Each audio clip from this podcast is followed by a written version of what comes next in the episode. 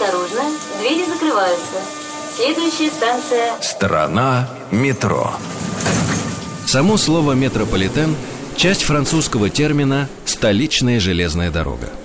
От него же происходит сокращенное «метро». Кстати, в русском языке оно вслед за словом «метрополитен» поначалу имело не средний, а мужской род. Именно поэтому Леонид Утесов поет, что метро сверкнул перилами дубовыми – во многих странах свои метрополитены называют подземными дорогами или подземками. В русском языке слово «подземка» впервые появилось в очерке Максима Горького, посетившего в 1906 году Нью-Йорк.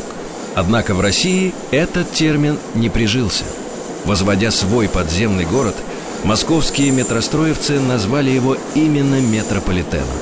А слово «подземка» советская пресса оставила для метро зарубежных стран.